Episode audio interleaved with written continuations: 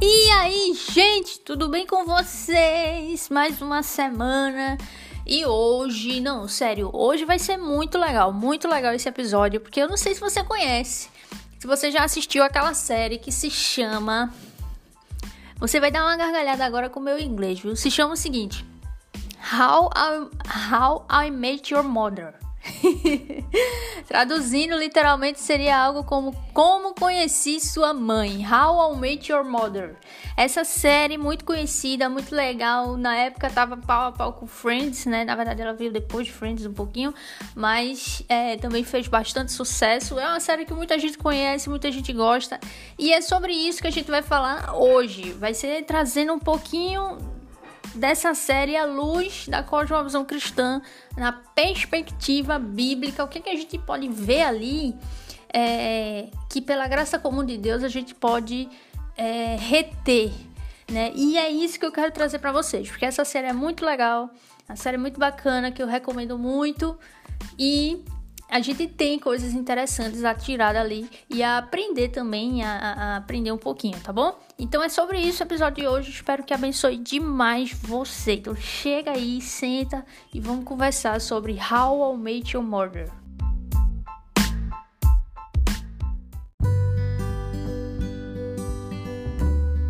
Então, gente, vamos lá. Eu queria começar diferente um pouquinho hoje com vocês. Eu não queria começar já direto na série, não. Hoje eu quero começar um pouquinho mostrando, é, introduzindo o que, é, o que a gente consegue identificar lá na série, que é bem bacana. Mas é importante ressaltar aqui: tudo que eu falar aqui não vem da minha cabeça. Eu não sou tão brilhante assim, tá? Então, tudo que eu falar aqui é mediante a palavra de Deus, né, o Espírito Santo de Deus que tem ensinado as doutrinas do Evangelho e também de um livro que se chama As Histórias que Contamos de Mike Garsper, que é um livro que ele é um audiobook, na verdade, né? Eu nem sei se ele tem impresso, mas é um audiobook lá na The Pilgrim, você pode procurar lá é, e comprá-lo e ouvi-lo. E é muito bom, porque ele faz isso. Ele pega vários filmes, várias séries e ele aplica a cosmovisão cristã nesses filmes, nessas séries. Então ele mostra aquilo que a gente pode reter, aquilo que tem de bom lá e aquilo que a gente tem que jogar fora, né? Aquilo que não tem a ver com as escrituras e que a gente pode jogar fora.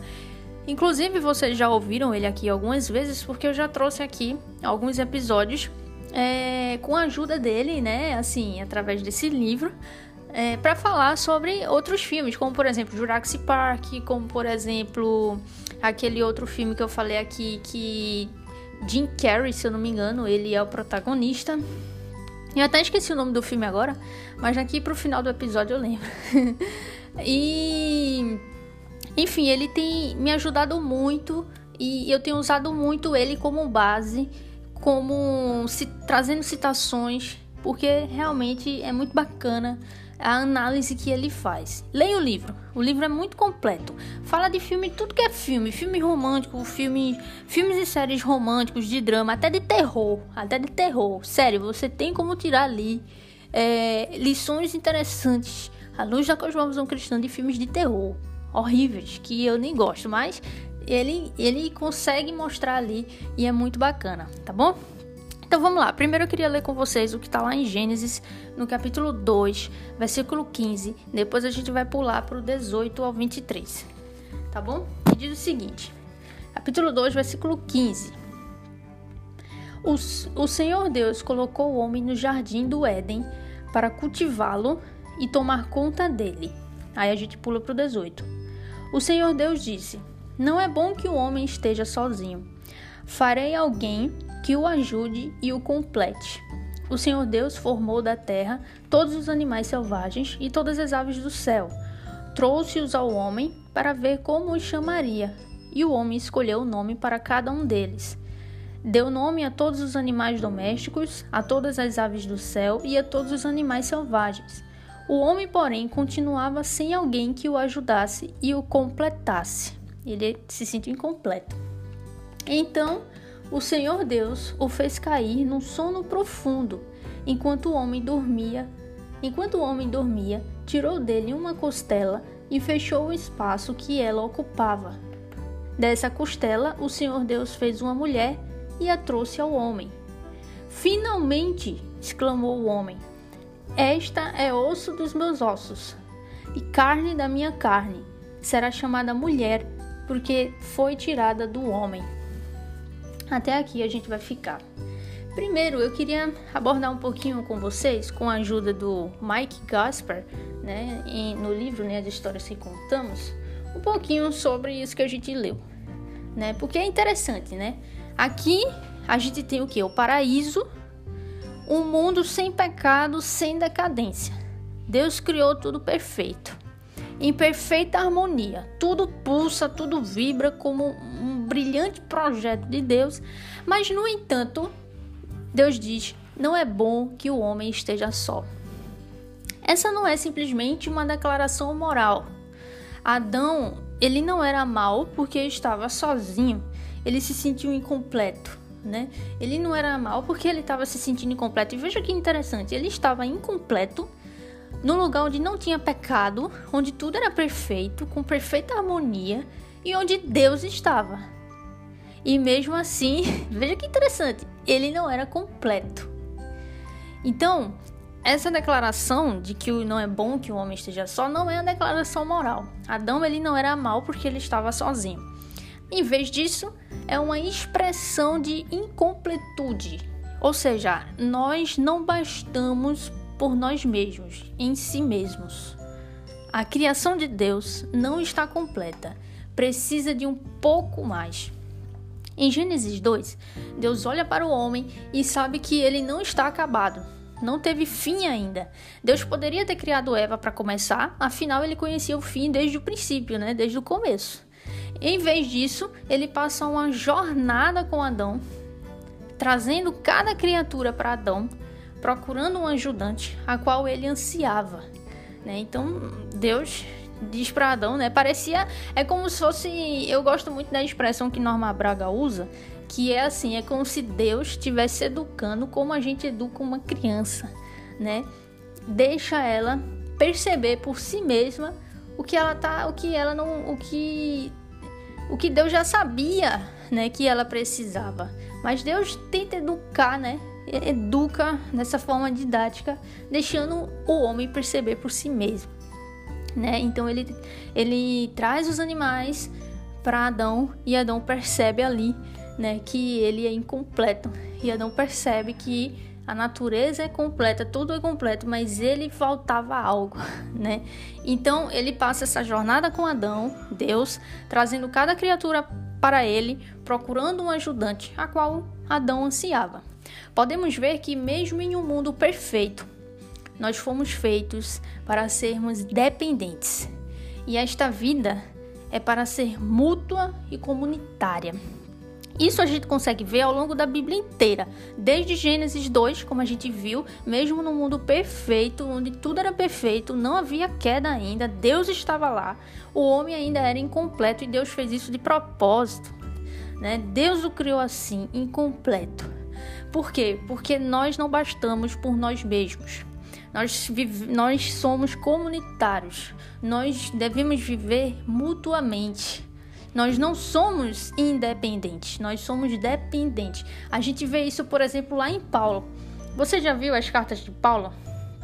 Paulo era um grande pregador, Paulo fundou todas aquelas igrejas, mas ele sempre, sempre, sempre, em todas as suas cartas, no finalzinho da carta, ele sempre diz: Eu queria muito a visita de Fulano, porque eu estou precisando muito de vocês, orem por mim. Paulo sempre precisava dos irmãos, Paulo precisava de Timóteo, Paulo precisava de Tito, e ele sempre chamava eles, porque ele sabia que ele não é, ele não é ele não basta por si mesmo, ele precisa dos outros. A igreja, a gente aprende no Novo Testamento que a igreja é, ela não é sozinha, é uma comunidade. Nós precisamos uns dos outros, como Paulo diz, somos o corpo de Cristo. Então a orelha não pode ficar sem a boca, o, de, o dedo medido não pode ficar sem a mão, a mão não pode ficar sem o braço. Então todos nós fomos feitos por Deus como indivíduos e como igreja. dependentes uns dos outros. E Deus fez isso de propósito, porque Deus não é um. Deus, Deus sim, Deus é um, mas Deus é um trino, né? Deus é um único Deus. Sim, Deus é um único Deus, né? Pelo amor de Deus, é, vamos corrigir aqui. Deus é um único Deus, mas tem a mesma essência subsistindo em três pessoas, né? Personalidades, três pessoas. Então, o Pai, Filho e o Espírito Santo, que é a Trindade, mas é um único Deus. Um único Deus, a mesma essência. Então, e, e, e nessa mesma essência, que tem três pessoas aí, mas é um único Deus, um depende do outro. Um está correlacionado com o outro, e por isso que Deus criou, nos criou assim. Toda a criação, porque é, reflete a sua glória. Então nós não bastamos por nós mesmos, somos dependentes. Deus certamente nos criou para que fôssemos satisfeitos nele. É certo, é certeza. E ainda assim, essa satisfação é completa com a experiência de amor e comunidade com outros portadores da imagem de Deus também. O mundo era bom, mas não era bom ficar sozinho. Veja só, o mundo era bom, mas não era bom ficar sozinho. Por quê? E aí, eu vou trazer uma citação aqui de Mike, é, Mike Gasper, do livro, né, As Histórias que Contamos, que ele disse que é interessantíssimo. Tudo que eu tô falando aqui tem no livro é, e também nas escrituras. E eu tô também incrementando com minhas palavras. E ele diz o seguinte: Penso que a resposta é a resposta para a pergunta, né? O mundo era bom, mas não era bom ficar sozinho. Por quê? E ele diz: Penso que a resposta é esta. A história era importante. Era melhor para Adão ir numa jornada para encontrar sua noiva. Ao procurar no jardim e catalogar todas as criaturas, Adão passou por uma espécie de namoro com a criação. Em última análise, para encontrar o que ele amaria, ele tinha que dar algo de si mesmo. Deus o colocou para dormir, pegou a costela e fez Eva. Quando Adão vê Eva, ele sente uma explosão, né? Ele fica super alegre, como a gente leu aqui agora, né? A primeira canção da Bíblia é uma canção de amor, amor à primeira vista. Mesmo em um mundo sem pecado, há histórias de amor. Isso é lindo, rapaz. Isso aqui é muito lindo. Isso aqui é muito, muito, muito lindo. É romântico, né? Romântico, é lindo, é maravilhoso. E é sobre isso que eu quero falar com vocês em How I Met Your Mother. e o meu inglês é péssimo. Mas vocês entenderam, né? É sobre isso que eu quero falar com vocês, sobre essa série. Porque eu vejo muito disso nessa série. E eu vou explicar para vocês. Veja só. As pessoas acabam fazendo coisas loucas. Hoje em dia, né? A gente vê muito isso. Pessoas fazem coisas loucas, tristes, na busca por amor, né? A gente faz isso e, e, depois da queda, né, com o pecado, as coisas ficam mais difíceis, né? Ficam tensas, ficam pecaminosas, não agradam a Deus, né? Mas desde sempre a gente é dependente, a gente busca o amor, né, lá em Adão, mas depois da queda piorou. Então, as pessoas fazem essas loucuras, né? A gente vê isso hoje. Pessoas fazendo loucuras, hum, é, tristezas, desgraças, buscando amor. Elas naufragam suas vidas perseguindo fantasias e mentindo para si mesmas na esperança de que um dia a pessoa certa a fará feliz. Muitas dessas histórias são contadas todas as noites no horário nobre, né? Como, a gente vê aí na televisão, ou também nos streams, né? Na Netflix. A gente vê isso também na HBO Max, a gente vê também todos esses streams né, que tem disponível na Prime. E aí é que entra a série. Você conhece Ted? Em 2005, nós fomos apresentados a Ted Mosby, que é interpretado por Josh, Josh Rednor na série How I Met Your Mother. O programa narra os anos de vida de Ted em Nova York depois da faculdade, onde ele busca descobrir o seu próprio senso de identidade e o amor verdadeiro. Então a premissa da série é essa. Né? A premissa da série lá, logo na primeira temporada, você já percebe que Ted é esse, esse cara novo ainda, é, morando em Nova York, terminou a faculdade, buscando descobrir sua própria identidade e também o seu amor verdadeiro. Ele tá atrás, a série inteira ele fica atrás do seu amor verdadeiro. Lembrando que quero fazer só uma pausa aqui, esqueci de falar no início. Lembrando que contém pequenos spoilers. Não contém um spoiler gigantesco, mas contém sim pequenos spoilers. Eh, spoilers que assim chega perto do grande spoiler da série, mas é, tem sim pequenos spoilers, tá? Então já estou avisando para vocês não, não reclamarem comigo depois. Então vamos lá. Então Ted é esse menino, esse cara, é, esse jovem né, de Nova York que terminou a faculdade buscando descobrir seu próprio senso de identidade e o amor verdadeiro. E a jornada de Ted é acompanhada por quatro amigos. A gente tem Robin, que é o jornalista, Barney e o casal apaixonado Marshall e Lily. Na primeira temporada, Robin aparece inicialmente como um interesse amoroso por Ted, né? Então essa jornalista, Ted fica interessado nela e durante toda a série eles têm um romance estranho que todos sabem que não vai dar em nada, né? A gente sabe assistindo que não vai dar em nada. Ted se refere a ela na frente dos filhos como tia Robin, Ted, ele é um romântico, sem esperanças e quer desesperadamente encontrar o seu amor verdadeiro.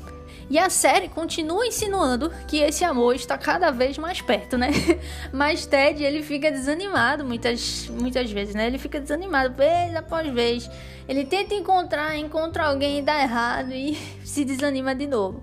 Ele deixou uma garota no altar, ele é abandonado, ele trai uma namorada e destrói um relacionamento.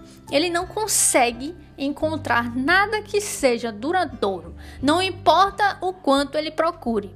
Os outros membros do elenco, eles se sentem como os outros membros do, do elenco lá que a gente vê, né, ao longo da série, não necessariamente os quatro amigos, mas é, ao longo da série os outros, os outros é, personagens, eles sentam-se como se fossem anjos e demônios, né, no, no, nos ombros de Ted, né, uma expressão que o autor do livro aqui usa, que é aquelas pessoas, né, que ficam dando os pitacos, né, uns para o bem e outros não tão bem assim, né, então essa é uma grande premissa da série, né, o que grande é o que mais predomina lá na série, Ted tentando encontrar o seu amor verdadeiro, entendeu, a sua mulher aí para sua vida, para se casar com ela e ser feliz com ela.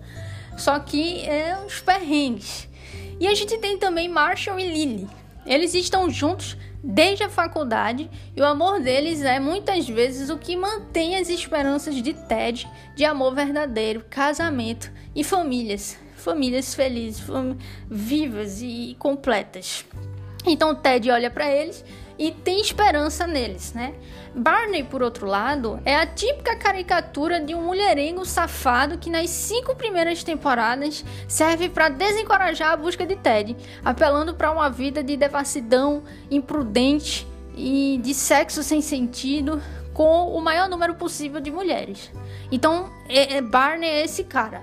Sabe, ele é essa caricatura, o, mulherengo, é como se fosse o Joey de Friends, né? É aquele cara que não quer nada com a vida, ele só quer viver a vida louca, assim, de, de suprir suas necessidades naquele momento, sem, sem reciprocidade, né? Sem é, relacionamentos duradouros.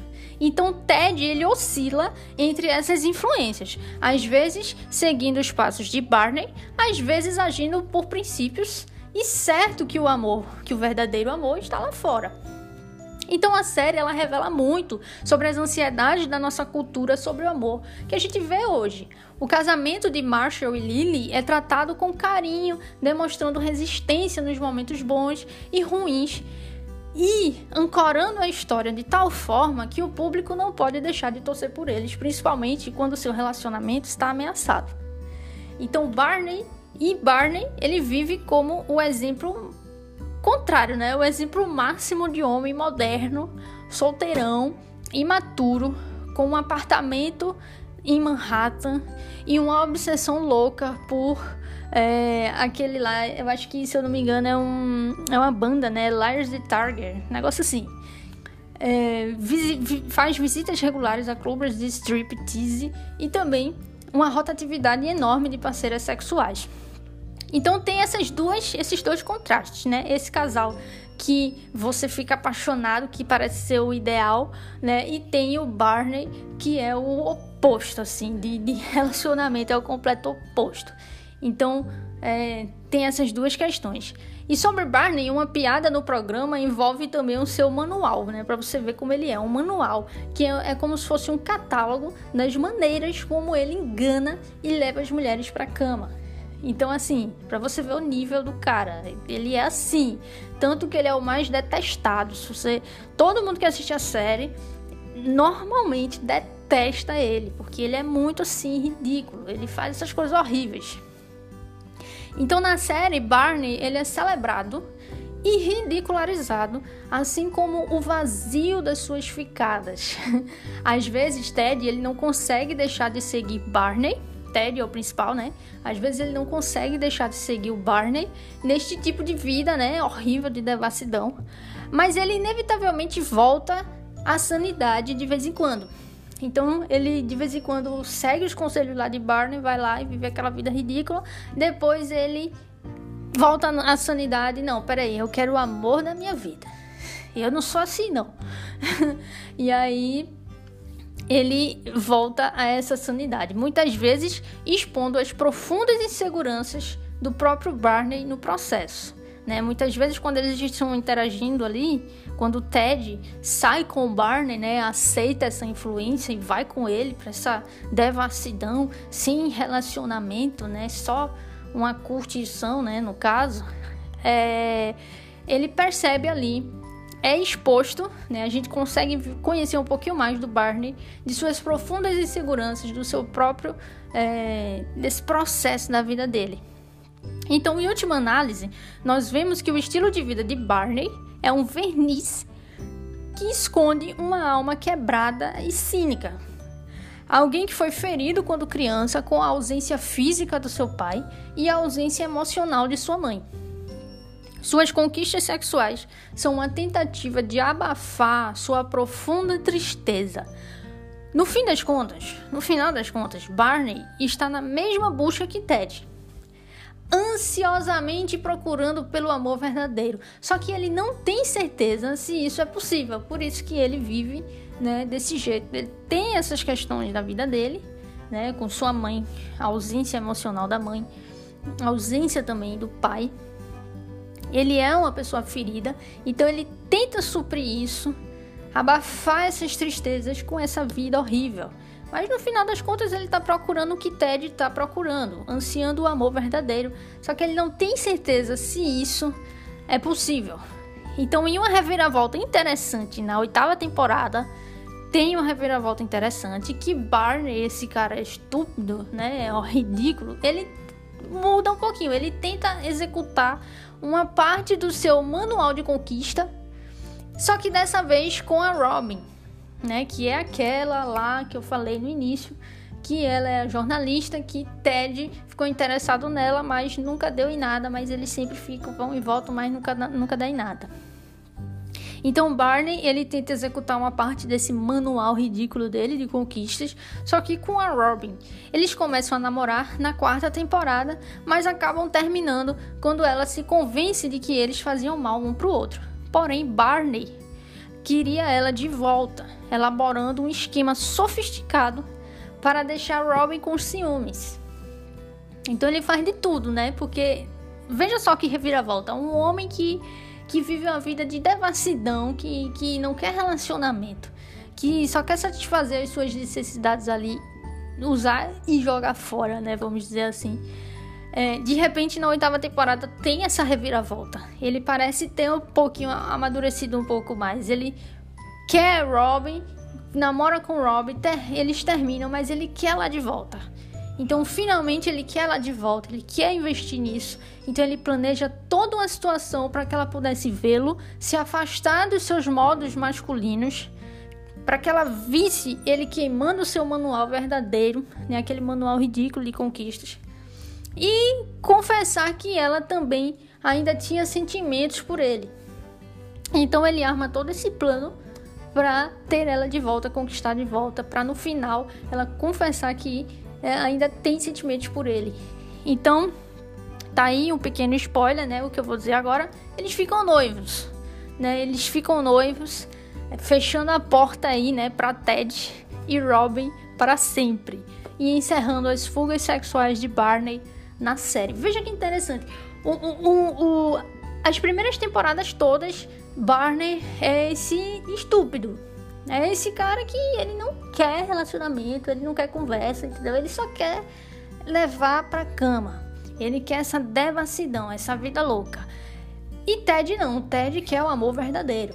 Então ele oscila ali entre o, o casal, né? Dos seus amigos Marshall e Lily, que é o símbolo ali de um casamento que seria, entre aspas, o ideal, né? Na série ali apresentado. E tem o Barney, né? Que também influencia muito o Ted, chamando, chamando ele, influenciando para essa vida de devassidão.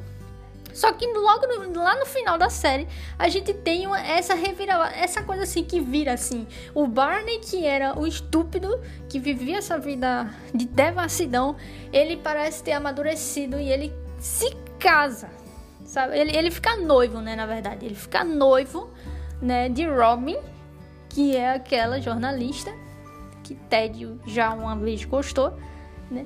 e termina, acaba com suas fugas sexuais. Ele parece ter encontrado o amor verdadeiro que ele tanto buscava inconscientemente, né, dentro ali do seu coração, é, essa ânsia. Então, o que, é que a gente pode ver aqui na série?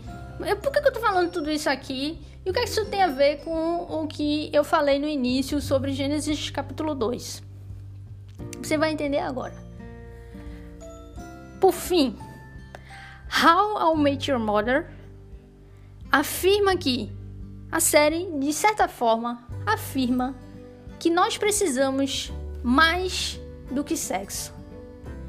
A série tenta nos mostrar, de alguma forma, pela série você assistindo, você entende que a série está tentando mostrar que nós precisamos de mais do que apenas sexo.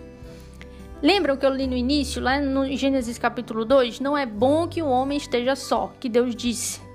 Em última análise, o sexo sem compromisso deixa as pessoas se sentindo sozinhas. Mas a série também é uma afirmação da, da bondade desta jornada. A jornada de Ted não é de forma alguma exemplar e que isso fique claro aqui. Se você assistir a série, eu não estou dizendo que Ted ele tem uma jornada exemplar, nem Barney. Não, pelo contrário. Não é exemplar, não é segundo os princípios bíblicos que deveriam ser. Porém, a sua busca, o anseio que ele tem, o desejo que ele tem por uma esposa são os ecos do Éden. Não é bom que o homem esteja só. Então, o que eu queria mostrar com vocês nessa série a luz da cosmovisão cristã é o aspecto da criação. É o aspecto da criação onde Deus cria o homem incompleto. Mesmo Deus estando lá, mesmo o mundo sem pecado, mesmo ainda não havendo a queda, tudo é perfeito e harmonioso. O homem é incompleto. Deus fez isso de propósito.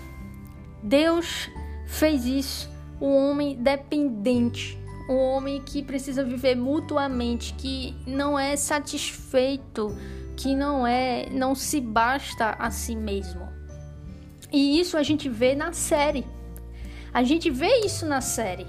Ted buscando, ansiando uma esposa o tempo todo buscando o amor verdadeiro. Isso são os ecos do Éden. Essa expressão é do autor do livro, né? Do autor do livro Mike Gasper, as histórias que as histórias que contamos expressão dele. Isso são os ecos de Ted, os ecos do Éden. Não é bom que o homem esteja só. Então a série, nesse aspecto que eu estou trazendo aqui, a luz da cosmovisão cristã, o aspecto da criação, nesse aspecto a série é muito boa. Ela ensina algo incrível de que o sexo não basta, não é sexo, a nossa vida não, não a nossa vida é muito mais. Nós precisamos uns dos outros, nós precisamos do amor verdadeiro, nós precisamos viver em dependência uns com os outros e não sozinhos. não bastamos em nós mesmos. E para finalizar, eu queria trazer uma citação de um livro que eu li que é um dos meus livros preferidos da minha vida, né? Ele se tornou um dos meus livros preferidos da vida. E é uma citação que é para fechar aqui o pensamento com chave de ouro, né? O nome do livro se chama Pensamentos Secretos de uma Convertida Improvável, da autora Rosária Butterfield. Butterfield, mais ou menos assim o nome dela. E ela diz o seguinte: veja o que ela diz. Deus fez Adão experimentar o fato de ele estar incompleto. Foi necessário que o homem constatasse a sua incompletude antes de Deus trazer a mulher, antes de Deus formar a mulher. Veja que interessante. Ela diz: foi necessário o homem experimentar o fato dele ser incompleto, ele constatar eu sou incompleto antes de Deus trazer a mulher para ele. Se não fosse assim, se Deus não tivesse feito dessa forma, que ele mesmo constatasse isso, o homem tenderia a considerá-la, Adão iria tender a considerar Eva uma adição bela, uma adição que fosse desnecessária. Então, se Deus não tivesse feito assim, o homem ia olhar para Eva e pensar que ela fosse uma adição desnecessária, que ela não é necessária. Ele iria ver Eva como algo que poderia pegar ou largar, como Barney via as mulheres, né? Como se fosse algo que uma, uma pessoa que você pode pegar ou largar, porque ela não é necessária, ela é uma adição, ela não é tão necessária assim. Mas eu posso às vezes usar ou não, né? Mas Deus não fez assim. Deus mostrou ao homem, deixou ele constatar que ele é incompleto. Deus o preparou para receber Eva e tratá-la como alguém necessária para a sua completude. Nós, mulheres, somos necessárias para que o homem seja esteja completo. Então, nós não somos completos em nós mesmos. Nós precisamos uns dos outros. E assim, assim é, é, tem essa reciprocidade, né? Se pense, se o homem precisa da mulher, necessita para ser completo, a mulher também necessita do homem para ser completa, né? Então, tem aí o equilíbrio. Então, é isso que eu queria trazer para vocês hoje, através dessa série How I Met Your Mother né? Isso aí, eu falei tudo que eu falei aqui, eu tava sobre os ombros, né, da Bíblia, como eu falei, e do livro de Mike Gasper, as histórias que contamos, né? Tudo isso eu não tirei simplesmente da minha cabeça. Lógico que eu já assisti a série, é, não assisti até o fim. Lógico que eu assisti um pouco, que eu assisti bastante, na verdade, que que eu peguei algumas nuances, mas esse livro expandiu muito mais. Então, é isso que eu queria trazer para vocês. Essa série é muito boa, assista. É, é muito legal, é engraçada, é, é, divertida. E não é melhor que Friends, tá? Desculpa aí, mas eu sou time Friends. mas é muito boa, é muito legal. E olha só o que eu trouxe para vocês. Olha só o que a gente pode identificar na série. A profundidade que a gente pode encontrar através de uma simples série tão boba, né? Da, dos streamings que a gente encontra hoje. Então eu espero que tenha abençoado você. E lembre-se, traga isso para sua vida prática. É, você não é, não basta a si mesmo. Você precisa do outro. Você não é completo sozinho. Né? Mesmo que você tenha Deus, mesmo que você seja cristão, mesmo que você já seja salvo, tudo, você não é completo ainda. Você só será completo com os outros. A vida em mutuamente, viver mutuamente com a sua família, com a família na fé, é, com a sua esposa ou com o seu marido. E se você não tem esposa, se você não tem marido, com os irmãos na fé, a igreja. Então, nós a mensagem de hoje, através dessa série é essa. Assim como o Ted, assim como o Barney, nós e, e que eles são como Adão, né? buscamos o amor verdadeiro, buscamos essa completude. Olhamos ao redor e percebemos, não somos completos. Temos Deus, temos Deus, é, fomos remidos por Cristo, mas ainda assim não somos completos. Precisamos uns dos outros, assim como Paulo precisava de Timóteo, precisava de Tito, precisava das, dos irmãos da igreja. Nós também precisamos uns dos outros. Você precisa do seu marido, seu marido precisa de você. Vocês não são, nós não somos completos em nós mesmos. Nós necessitamos uns dos outros. Então não olhe para o outro como se ele fosse uma adição, mas olhe para o outro como é, necessário para sua vida. Você precisa dele, ele precisa de você. Então, que assim possamos aprender através da série How I Met Your Mother, que eu falei mil vezes aqui para vocês morrerem de rir aí com esse inglês meu fraco, mas tudo bem. E espero que tenha abençoado muito você.